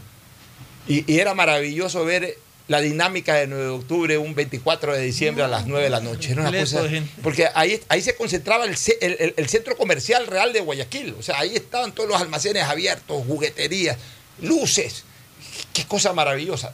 Y seguridad, por sobre todas las cosas, seguridad. La gente vivía en el centro. La gente vivía en Guayaquil. La gente vivía en lo que es el centro de Guayaquil. No solamente ya la parte considerada centro de Guayaquil, sino barrio Orellana. Se vivía ahí. Ahora ya la gente ha salido a vivir a urbanizaciones, dentro o fuera de Guayaquil, jurisdiccionalmente hablando. Ya no se vive en Guayaquil, se trabaja en Guayaquil. Claro, eh, por supuesto, pues los sectores populares, por supuesto, son zonas de residencia de muchísima gente. Pues estamos hablando del Guayaquil eh, tradicional, del Guayaquil El Guayaquil céntrico. céntrico. Ese La Guayaquil gente no céntrico vive en se el perdió. centro de Guayaquil, vive en los alrededores. ya ni siquiera, ni siquiera vive en, en sectores que se hicieron residenciales para alejarse un poco del centro de Guayaquil, como Urdesa, Barrio como la propia. Kennedy, como la Kennedy Norte, como la Alborada. Ya mucha gente de la Alborada eh, finalmente se animó a irse a estos proyectos residenciales en la Aurora, en la vía, eh, la vía Salitre, en San Borondón mismo. O sea, Guayaquil se La nos ha convertido La gente busca seguridad. por el tema de la seguridad nada más. Eso es o sea, todo. qué pena que en los años o en las décadas de mayor crecimiento urbanístico de Guayaquil, la gente haya abandonado social y residencialmente a la ciudad y haya quedado como una ciudad laboral. Por temor a la inseguridad. Todo por un solo problema, la falta de seguridad ciudadana. Nos vamos a la pausa, retornamos con un poco más del tema. El siguiente es un espacio publicitario apto para todo público. Guayaquil se levanta activa y soberana en sus fiestas de fundación. Nuestro homenaje con obras. Hoy 60.000 habitantes de los sectores de Flor de Bastión, Valerio Estacio, Casa de Tigre y Janet Toral del noroeste de la ciudad se beneficiarán con la construcción de redes de alcantarillado sanitario. La alcaldía de Guayaquil y Emapac trabajan juntos por una nueva ciudad. El sistema de emisoras Atalaya, aportando con la cultura, tradiciones y música, presenta Guayaquil, identidad, diversidad y desarrollo. con el gentil auspicio de la empresa municipal de agua potable y alcantarillado de Guayaquil, en coordinación con el municipio de Guayaquil, regulando Interagua. ¿Quién no ha disfrutado del rico encebollado un domingo por la mañana, después del chuchaqui, como buen guayaco, con chiflecito o pan, con aceite o ají, el maní tostado y una cola bien fría? Con el gentil auspicio de la empresa municipal de agua potable y alcantarillado de Guayaquil, en coordinación con el municipio de Guayaquil, regulando Interagua. Esta es una más de todas las delicias que el guayaquileño puede disfrutar en esta hermosa y cálida ciudad, Guayaquil de mis amores. El sistema de emisoras Atalaya, aportando con la cultura, tradiciones y música de la perla del Pacífico, presentó Guayaquil, identidad, diversidad y desarrollo. Nada ni nadie detiene el progreso de Guayaquil. Avanzamos con obras para mitigación de los efectos de la estación invernal con la implementación de válvulas para el control de mareas y la mejora de la infraestructura existente para la evacuación de aguas lluvias en sectores como Urdesa, Kennedy, Alborada y en sectores aledaños a la Casuarina, beneficiando a más de 300.000 habitantes. La alcaldía de Guayaquil y EMAPAC trabajan juntos por una nueva ciudad. Guayaquil crece y su nuevo polo de desarrollo está en la vía a la costa.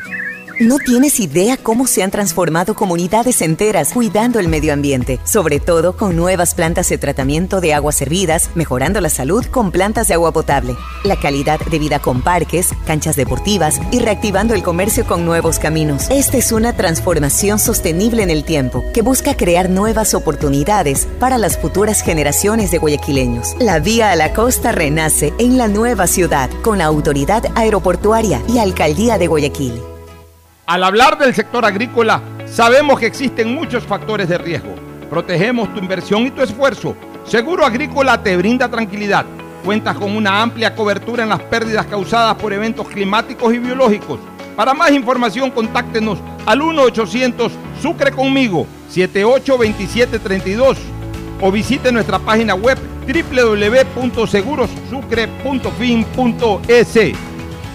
Dile sí a la vacuna. Claro, impulsa el proceso de vacunación otorgando un nuevo beneficio a los ecuatorianos. Por eso, al presentar tu carnet de vacunación y tu cédula de identidad en todos los centros de atención a clientes a nivel nacional, recibirás hasta 50 dólares de descuento en la compra de un nuevo equipo celular.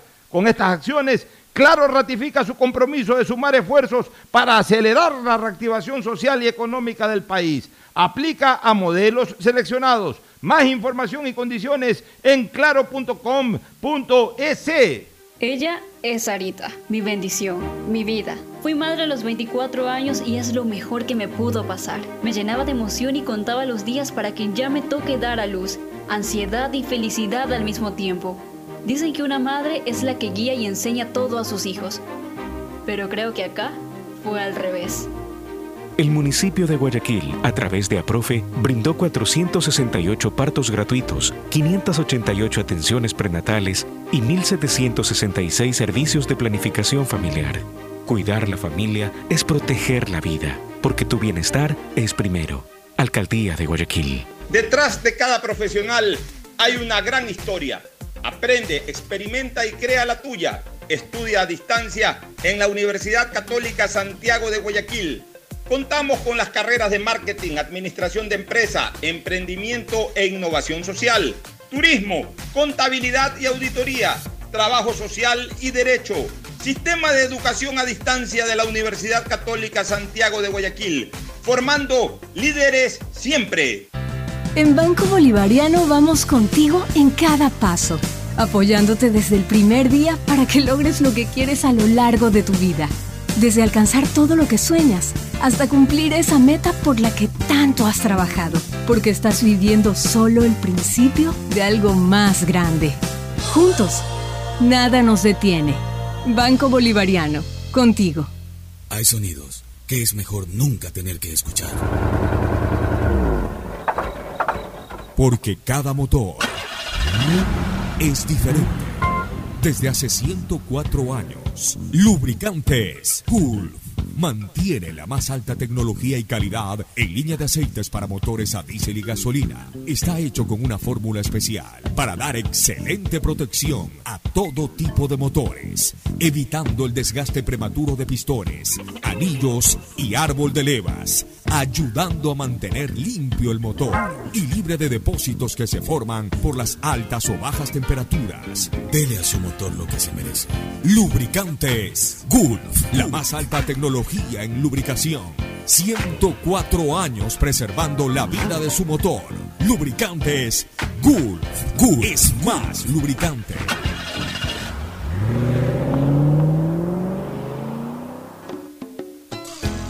Fin espacio publicitario.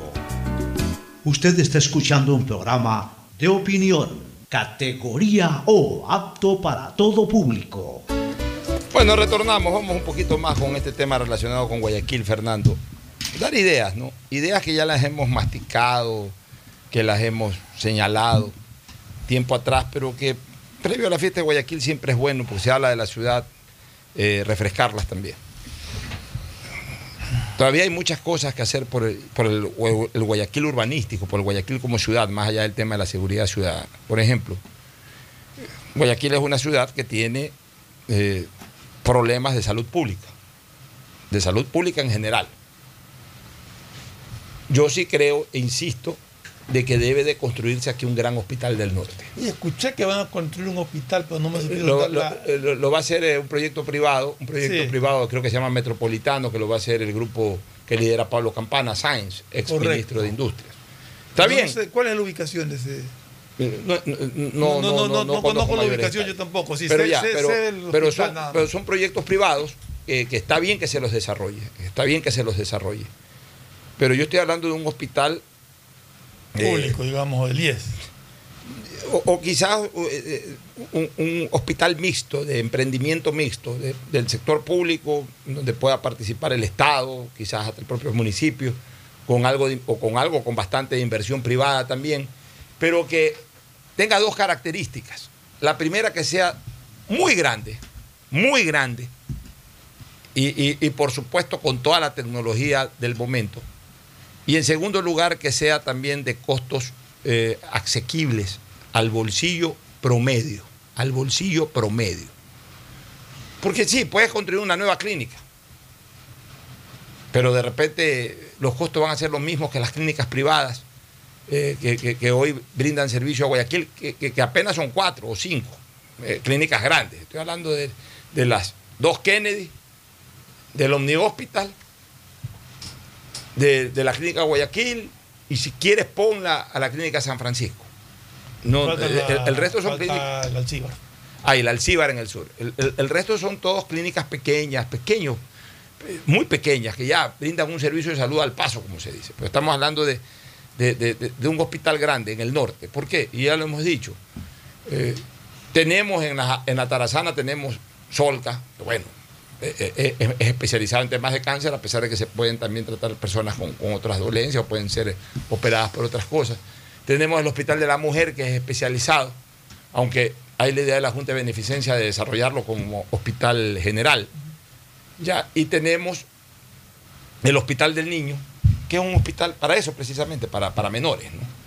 En Guayaquil debería haber un gran hospital del norte que, que sirva, que en el sector de los amanes te permita dar cobertura de salud con muy buena atención y a un precio muy razonable a la gente de todo el norte de Guayaquil, que es en donde hoy hay una masa poblacional realmente grande.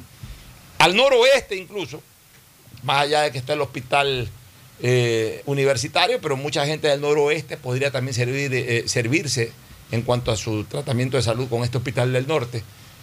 El norte purito, digamos que las orquídeas, mucholotes, la alborada, los amanes, los sauces, eh, todo eso, ¿no? E incluso a través de los puentes hoy día, el sector de la Aurora y el sector de San Borondón, que tampoco tiene clínicas, más allá de la clínica Kennedy. La única que. Y creo que ahora también ha hecho algo, un proyecto interesante, un pequeño hospital o clínica, el, el- el Espíritu Santo, la Universidad de Espíritu Santo, que dicen que es muy buena, que atienden No sé muy si bien. clínica, la verdad. Por eso te digo, pero, pero entonces ya tú con los puentes ya, ya te conectas pues, al, al Parque Samanes, te conectas de cualquier lado de San Borondón en 6, 7 minutos ya estás, y de la Aurora también en 6, 7 minutos ya estás. Entonces, el Hospital del Norte. En esos mismos Samanes, este, eh, Fernando, yo he venido promulgando una idea que, que a mí me encanta realmente. Que ojalá el Estado ecuatoriano ahí pueda en algún momento construir el gran campus universitario de la Universidad Estatal. Ya la Universidad Estatal no da más donde está. La Universidad Estatal se cambió ahí en los años 60 porque la casona universitaria ya quedaba chico para la cantidad de gente que comenzó a, entrar a las universidades a partir de los años 50, inicio de los 60. Se fueron a un campus universitario suficientemente grande para esa época, inmenso para esa época, pero que con el pasar de los años y también de las generaciones, de la- el crecimiento poblacional de Guayaquil, ya hoy es una universidad que, que está muy ajustada y también muy antigua. Llevarse, en vez de seguir ahí haciendo cosas, ya ahí est- estamos en plena ciudad, también de alguna u otra manera hay mucho ajetreo dentro de la ciudad. Es insoportable. Ya, así es. Llevemos el campus universitario de la estatal, o, o- o- o, mejor dicho, la universidad estatal, llevémoslos a un campus universitario, pero de primera calidad, inmenso. Si lo que más hay es tierras, lo que más hay es hectáreas desocupadas en el Parque Samanes. Y ahí que se haga también el gran campus universitario, con facultades habidas y por haber, con eh, eh, campos deportivos, estadios, coliseos, el super campus universitario, el mejor campus universitario del Ecuador lo puede tener Guayaquil en el Parque Semanes. Y donde hoy es eh, el, campo de la Universidad Estatal, o sea, la sede de la Universidad Estatal, en la llamada eh, Ciudadela Universitaria, que comprende eh, la, Kennedy Vieja, las Bolivarianas y el barrio Orellana, todo eso, convertirlo en el Central Park de Guayaquil. Porque además lo conectas con el estero salado, que lo baña totalmente, que lo orilla totalmente el estero salado al- al- a, la ciudadela universitaria. Lo conectas con el parque lineal de la Carlos Julio Arosemena, que comienza en el puente 5 de junio y que termina prácticamente llegando a la Universidad Católica. Lo conectas con el parque Guayaquil y lo conectas con el malecón del Salado. Y haces un Central Park espectacular. Y en donde obviamente la- la- las viejas facultades se las remodela, se las reestructura, se pueden, se pueden ahí hacer centros de convenciones, se pueden hacer museos, se pueden hacer bibliotecas. Y, y- y obviamente eh, parqueos también puede- puede- pueden hacerse ahí parqueos, pero por sobre todas las cosas campos deportivos. Eh, hay un estadio ahí, se mantiene el estadio, se lo mejora, se pueden hacer más, más canchas deportivas, se puede hacer muelles para que ahí la gente salga a remar, hay- para que salgan a disfrutar. teatro, Eh, eh, está ahí el famoso puente zigzag, que es un puente maravilloso, que conecta con todo. O sea, qué lindo sería ahí el Central Park de Guayaquil en lo que hoy es la ciudadela universitaria. Qué lindo sería un Central Park, bien hecho, un parque con monumentos, para que la gente, y eso sí, recontra reforzado en seguridad, para que sea el sitio de esparcimiento de la ciudad. Ahí está el Parque Vaquerizo Moreno. también Por eso te digo, el Parque de eso, Guayaquil ¿no? que se llamaba antes, o que siempre se ha llamado. Ya. Entonces, esa es otra cosa que, esa es otra cosa que definitivamente Dios quiera algún día se pueda dar. Ayuda del gobierno, o de las autoridades universitarias, etc. Otra cosa que eh, yo sueño al menos, o sea, me encantaría ver a Guayaquil así.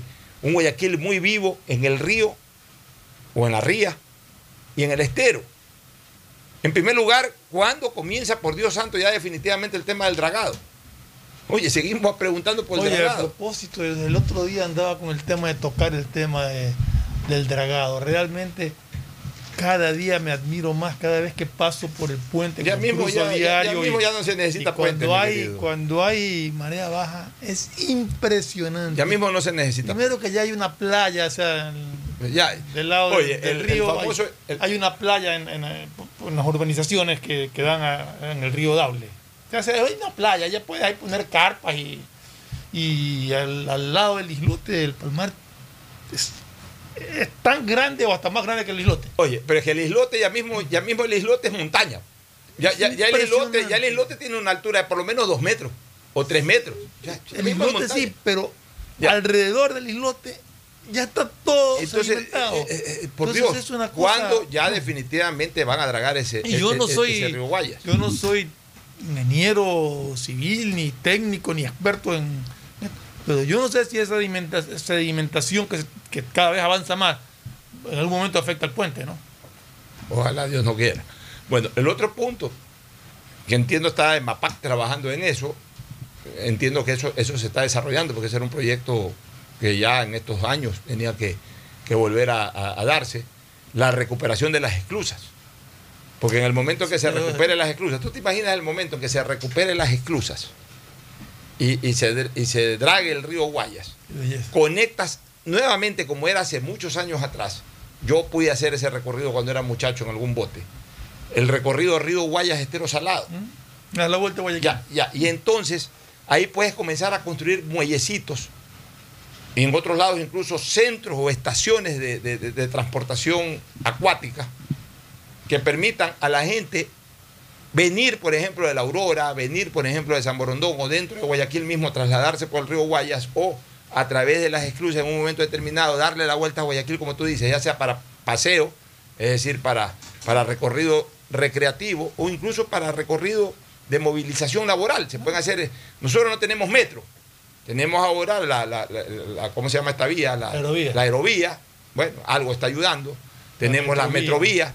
Pero si tenemos la facilidad de alguna u otra manera de, de- de desarrollar un transporte acuático, no digamos que va a ser masivo como el terrestre, pero podemos hacer algunas estaciones y se pueden traer algunos, algunos buquebuses, o como se les quiera llamar, o se los puede construir incluso. Recordemos que Guayaquil siempre tuvo astillero, o sea, se puede construir. Ya, para, para generar este servicio, este, este servicio de transportación también, pero que haya muellecitos, se pueden hacer muelles. Ahora, ¿qué ganas de hacer un muelle si no puede salir, no se puede navegar por el río? El río está sin dragar y, y es un- eh, hay que ser un, un piloto muy experimentado para poder eh, navegar con, con un motor fuera de borda. tiene Tendría- que tienes que ir a lo- lo- los bancos de arena que hay ahí. Así es. Entonces, ojalá algún momento también definitivamente Guayaquil sea una ciudad de intenso transporte acuático. Porque además, eso le da mucha vida a la ciudad. Sea, no hay nada más lindo que en el río Hudson, cuando, eh, cuando tú estás en Manhattan y ves al río Hudson, ves una serie de embarcaciones que andan por ahí. Qué lindo volver a ver el río Guayas, porque yo sí lo alcancé a ver alguna vez al río Guayas con lanchones. Mi, mi pa- mi padre fue armador, mi padre tenía eh, lanchas, que obviamente las utilizaba también No, para transportación. Y, y- y claro, o sea, mi papá eh, nos cargaba muchas veces en lanchas, ya sea en el río Guayas o, o- en Puerto Nuevo. O sea, esa fue la actividad de mi padre, una de las actividades de mi padre. O sea, yo, yo sí viví esa parte del Guayaquil. Entonces ahora con más muelles, se pueden hacer múltiples muelles. Eh, En cada uno de esos muelles, estaciones con centros de, de- de- de- gastronomía. O sea, se, pueden hacer, se puede desarrollar un muy bonito proyecto. Pero para desarrollar ese bonito proyecto hay que terminar con dos cosas. De una vez por todas el dragado, que no solamente hay que terminarlo, sino que hay que comenzar. Y obviamente la rehabilitación de las esclusas, que sé que ese, ese proyecto ya fue planificado, está avanzando y que, en algún tiempo nos dirán ya está listo. ¿no? El dragado también estuvo proyectado, se lo canceló, se lo volvió a habilitar, se lo volvió a cancelar y seguimos en esto. Y la historia, que a la larga es la que nos interesa, hasta ahora se hace, se mueve un, un grano de, de, de- de arena de, del río. Así es. Bueno, nos vamos a una recomendación comercial y retornamos ya con el deporte. Auspician este programa. Aceites y lubricantes Gulf, el aceite de mayor tecnología en el mercado. Acaricia el motor de tu vehículo para que funcione como un verdadero Fórmula 1 con aceites y lubricantes Gulf. ¿Quieres estudiar, tener flexibilidad horaria y escoger tu futuro? En la Universidad Católica Santiago de Guayaquil trabajamos para el progreso en educación, ofreciendo cada día la mejor calidad y para ello estamos a un clic de distancia. Escoge la carrera de tu vocación. Puede ser marketing, administración de empresas, emprendimiento e innovación social, turismo, contabilidad y auditoría, trabajo social y también derecho. Consulta en nuestra página web mayor información y esquemas de admisión. Universidad Católica Santiago de Guayaquil, formando siempre líderes. En Seguro Sucre, tu lugar seguro con sus nuevos planes Rueda Seguro, un seguro vehicular al alcance de todos. Vive Seguro, donde puedes asegurar tu patrimonio anticipándote a cualquier eventualidad. Futuro Seguro, en caso de accidentes te damos cobertura y en caso de muerte amparamos a tu familia. Seguro Agrícola, cuenta con una amplia cobertura en la pérdida causada por eventos climáticos y biológicos, así como Mi Pyme Seguro, un seguro exclusivo para tu emprendimiento con una amplia y flexible cobertura a la medida de tus requerimientos. Seguro Sucre, tu lugar seguro. Contáctanos al 1-800 Sucre conmigo, 782732. Dile sí a la vacuna. Claro, impulsa el proceso de vacunación otorgando un nuevo beneficio a los ecuatorianos. Por eso, al presentar tu carnet de vacunación y tu cédula de identidad, en todos los centros de atención a clientes a nivel nacional, recibirás hasta 50 dólares de descuento en la compra de un nuevo equipo celular. Con estas acciones, Claro ratifica su compromiso de sumar esfuerzos para acelerar la reactivación social y económica del país. Aplica a modelos seleccionados. Más información y condiciones en claro.com.es. Estamos en la hora del pocho. En la hora del pocho presentamos Deportes. Bueno, Deportes. entramos, entramos, entramos, entramos, entramos, entramos al segmento deportivo, competencias de los ecuatorianos hoy y mañana en, eh, en eh, los Juegos Olímpicos. Ayer de arrancaron, Tokio. Pocho. Ayer compitió Adriana Espinosa de los Monteros. Claro, ¿cómo le fue a doña Adrianita? Quedó 62 entre 64 competidores. Puta, bueno, pero ya Bueno, tuvo su primera lo importante experiencia. era su experiencia, era la primera vez que Estrenamos esa participaba en- Así es, actividad. estrenamos bien, esa bien. Adrianita, Así buen trabajo. El hecho de haber participado en Juegos Olímpicos ya es un mérito. Así enorme. es, Adrianita. Vamos avanzando. A lo mejor eh, la próxima vez vamos a tener un poco más de suerte. Ánimo. Este, ¿Cuándo se inaugura oficialmente Hoy día. eh, la ceremonia inaugural? Hoy día se va a inaugurar. Debe de estar ahorita. ¿Qué- posiblemente. qué- qué tri- sí, porque Japón eh, eh, eh, tiene 14 horas de diferencia. Entonces, Sí, sí, ya sí. en este momento, en este momento allá deben de ser las 11 de la noche. Aproximadamente. ya, Más, ya- ya creo que ya eso ya. Debe haber hasta debe haber sido, culminado. debe haber sido tempranito en la Debe mañana. haber sido- ya debe haber hasta culminado. Este, Pocho, dos no- mm, preocupaciones con la delegación ecuatoriana. La de Daisy que es una carta que aspira a. ¿Le ha dado COVID? No, le salió un positivo en COVID que le impidió viajar y ser la banderada del Ecuador en los Juegos Olímpicos, pero las dos pruebas siguientes que se ha hecho han dado negativo. O sea, Lo que más o menos le pasó a Quito Díaz. debería estar arribando ya a, a Tokio y yo creo que va a competir sin ningún Y La problema. otra, la de Quiñones. David Ortiz, ¿Qué pasó perdón, David Hurtado, marchista, ¿Qué pasó con 20 el chico? kilómetros marcha, él se ha dado COVID positivo allá, en Japón. Y yo hago una Por lo tanto, se complica su participación, que está prevista creo que para el 5 de agosto. Habrá que ver si llega o no llega, pero está aislado ahorita eh, por, por este motivo. Y lo, bueno, lo de Alex Quiñones que estamos esperando ver si también Yo, yo- yo te hago una pregunta, y, y- y con la mejor buena intención lo hago. ¿Y por qué todos estos deportistas olímpicos no fueron vacunados hace más de un mes? Debe haberse les puesto la vacuna.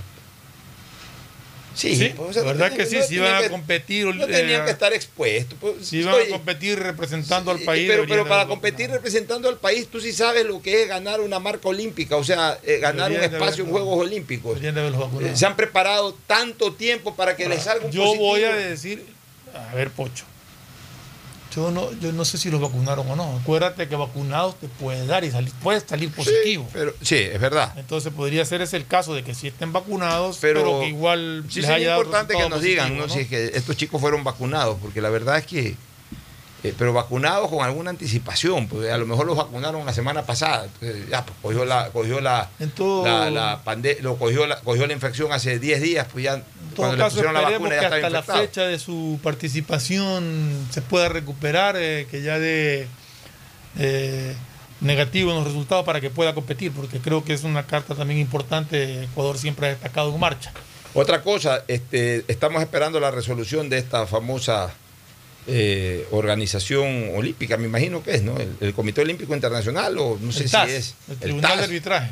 Pero el TAS, ese es general, ese es el mismo que es de fútbol, es para Creo que es para todos, sí, creo que es para todos. Esperemos que suspenda cautelarmente la resolución que le impedía participar de los Juegos Olímpicos a este chico Quiñones. Sí. Pues yo puse un comentario hace un par de días y hay gente que me salió a decir eh, que no, que no está suspendido. No, está suspendido hoy. Él ha presentado una apelación y se está esperando que esa apelación genere, genere la- lo que en derecho se llama un Sí. efecto suspensivo.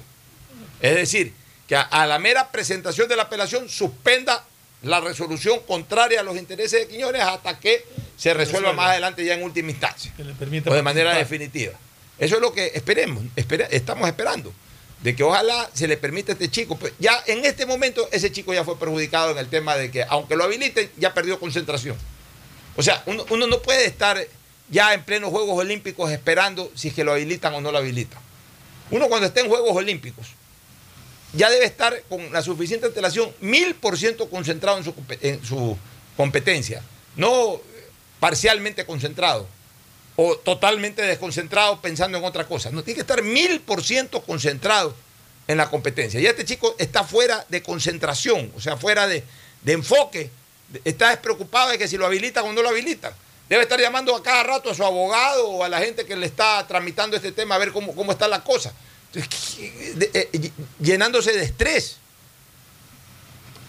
Realmente, realmente qué tristeza de que justo le pase esto a las puertas de Juegos Olímpicos. No le pasó esto en enero, en febrero. Esperemos que, que- que se resuelvan todos estos problemas que se le han presentado a la delegación ecuatoriana. Hoy día y compiten algunos, tengo entendido algunas competencias hoy día de, de- que- en donde deberían de participar, no sé quiénes participen hoy día. El seguro que participa hoy día es Carapaz y Jonathan Narváez. Diana- Eso sí compiten hoy No, día. yo te digo quiénes compiten. Ya. En tiro deportivo, 6 y 30 horas de Ecuador. Hoy estaría participando Diana Durango, que realmente si Ya. es hoy 6 y 30 de Ecuador, Ya. quiere decir que es mañana. No, si es hoy, ya fue hoy. No, 6 y 30 de la tarde. Perdón. Ah, de la tarde, Perdón, 18 sí. horas 30, ya. Sí, sí, 6 Ok. y 30 de la tarde. Ya. 18 horas 30 para, Ya, para ser, Sí. para ser exacto. O sea, Diana mañana Durango, o ya. sea, debería ser mañana, Mañana en, en en Tokio. ¿no? Tokio, sí. y, y doña Marina Pérez en 10, en- la una en 25 metros pistola de Ana Durango y la otra en 10 metros Tiro. pistola, tiro al aire. Sí. En tenis de mesa, a las 7 de la noche, eh, compite Alberto Miño. Eso es un, Nuestro gran microtenista. gran microtenista. Ya, en boxeo, Giancarlo Caicedo a las 9 y 30 de la noche, de aquí, ya es mañana, allá en Tokio, en 57 kilogramos. Richard, nuestro, Richard y y- y Jonathan nuestro, nuestras cartas bravas, cartas 1 yo diría, son Richard Carapaz y Jonathan, a las 21 horas 30 de Ecuador hoy. O Hoy. sea, mañana Tokio, Hoy. pero hoy 21 Hoy. horas 30 de Ecuador, la- el ciclismo ruta. Y judo, a las 21 horas 30 también salta al, al, eh, a la lona del judo, salta don Lenín Preciado para participar en 60 kilómetros. Mañana, 60 kilos. 60, Hombre. ¿qué dije? ¿Qué dije? Kilómetros, No, tío, 60 yo. kilos, perdón, perdón, perdón, perdón, perdón por el lapso, 60 kilos. Este, sábado 24 de julio, en los 91 kilogramos o kilos, eh, participa 12 de la noche de hoy, ya lo ponen como sábado, pues 12 de la noche de hoy, que igual es mañana, eh, y eso sí ya es mañana incluso en Tokio. Este Julio Castillo, 91 kilogramos. Este ya Ah, es peso ese- pesado. ese ya Este, es- es el- este es uno de los bravos, ¿no? Sí, ese es uno de los bravos. Ya, en natación, a las 5 de la mañana de mañana, o sea, amanecer mañana sábado, hora de Ecuador, en natación en los 400 metros libres, Tomasito Peribonio. Ya. Vamos a ver cómo le va a Tomasito Peribonio. Surf en las playas japonesas a las 20 horas de mañana. Yo creo que es la primera surfista que va. Sí, que sería domingo ya en, en Tokio, debería de ser eh, mediodía del domingo en, en Tokio. Dominique Barona en las rondas preliminares.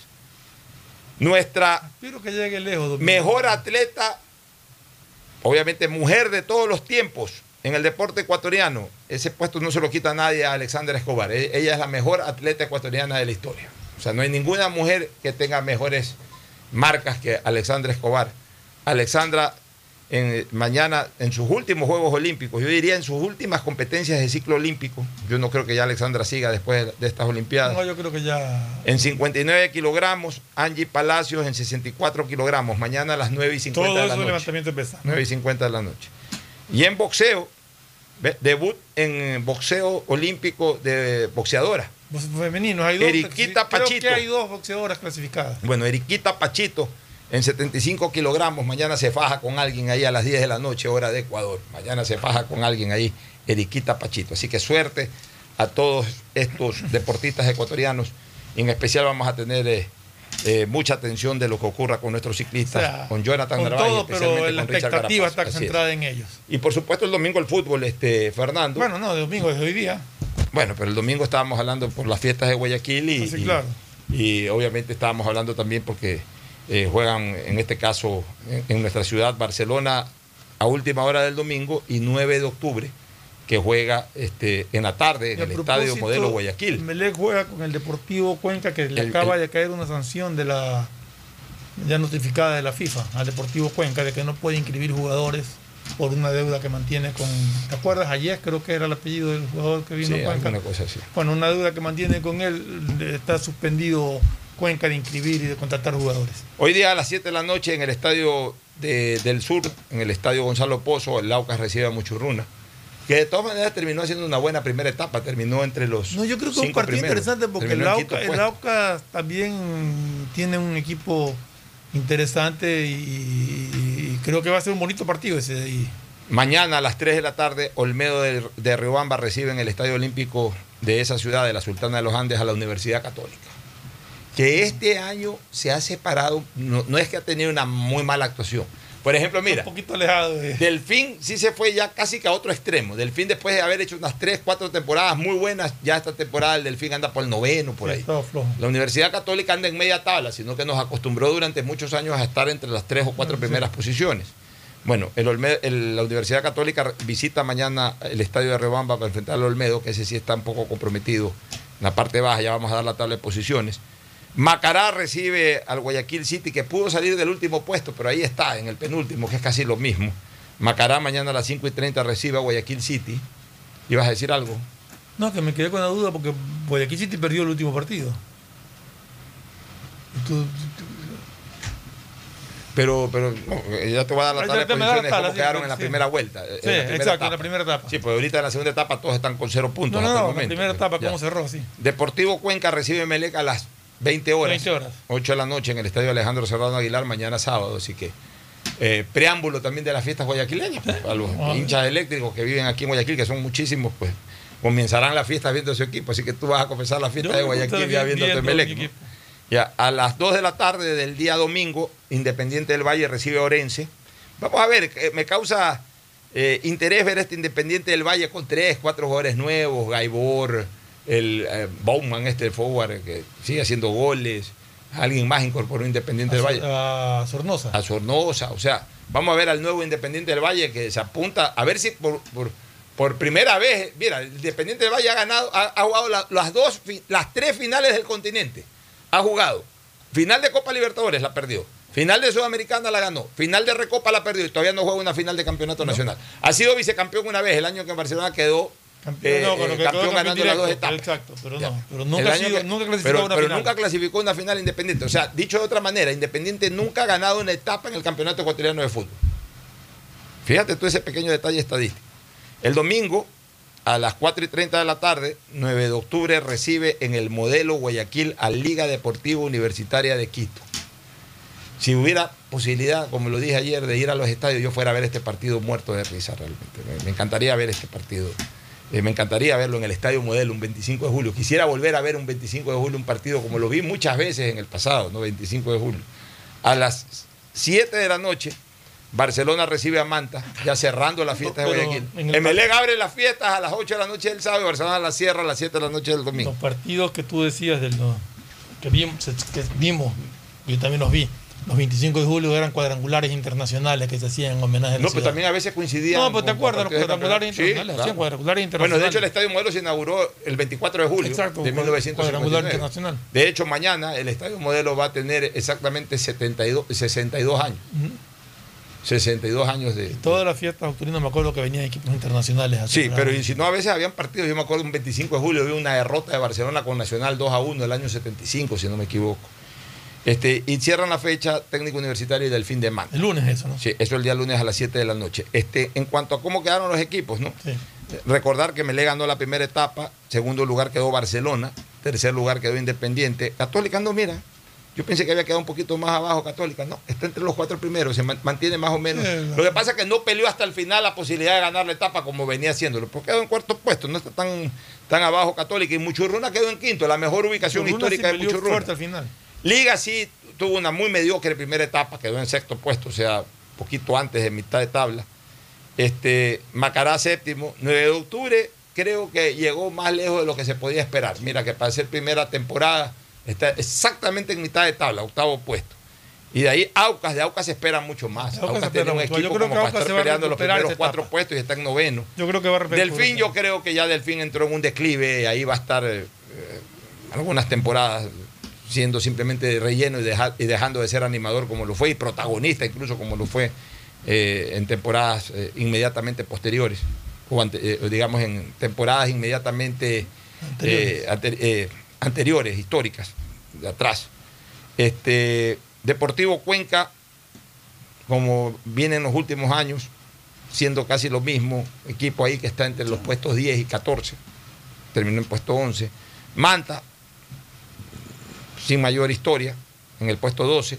Técnico que el año pasado tuvo un bonito campeonato, esta vez nuevamente a, a lo que ha venido siendo en los últimos años, puesto 13. Orense, que a pesar de que hace esfuerzos, ha contratado dos o tres jugadorcitos por ahí de Orense, vamos a ver. Guayaquil City, que sí creo que tiene equipo por lo menos para estar en el puesto en que está 9 de octubre, está penúltimo. Y el Olmedo de Rebamba, que desde el comienzo presentó ¿Cuántos puntos tiene el City y cuántos del Olmedo? ¿Tienes la.? 10 el City y 9 el Olmedo. Pero el, el tema es que el City se desprendió de jugadores. Sí. Vamos a ver cómo le va. Cuidado, pierden la categoría si no se aplica. El siguiente es un espacio publicitario apto para todo público. Guayaquil se levanta activa y soberana en sus fiestas de fundación. Nuestro homenaje con obras. Hoy 60.000 habitantes de los sectores de Flor de Bastión, Valerio Estacio, Casa de Tigre y Janet Toral del noroeste de la ciudad se beneficiarán con la construcción de redes de alcantarillado sanitario. La alcaldía de Guayaquil y Emapac trabajan juntos por una nueva ciudad. Auspician este programa.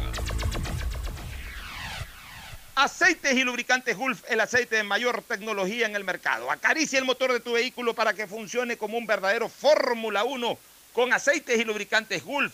¿Quieres estudiar, tener flexibilidad horaria y escoger tu futuro?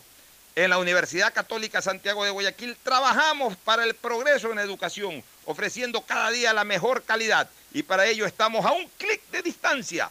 Escoge la carrera de tu vocación. Puede ser marketing, administración de empresas, emprendimiento e innovación social, turismo, contabilidad y auditoría, trabajo social y también derecho. Consulta en nuestra página web mayor información y esquemas de admisión. Universidad Católica Santiago de Guayaquil, formando siempre líderes. En Seguro Sucre, tu lugar seguro con sus nuevos planes Rueda Seguro, un seguro vehicular al alcance de todos. Vive Seguro, donde puedes asegurar tu patrimonio anticipándote a cualquier eventualidad. Futuro Seguro, en caso de accidentes te damos cobertura y en caso de muerte amparamos a tu familia. Seguro Agrícola cuenta con una amplia cobertura en la pérdida causada por eventos climáticos y biológicos, así como Mi Pyme Seguro, un seguro exclusivo para tu emprendimiento con una amplia y flexible cobertura a la medida de tus requerimientos. Seguro Sucre, tu lugar seguro. Contáctanos al 1-800 Sucre conmigo, 782732.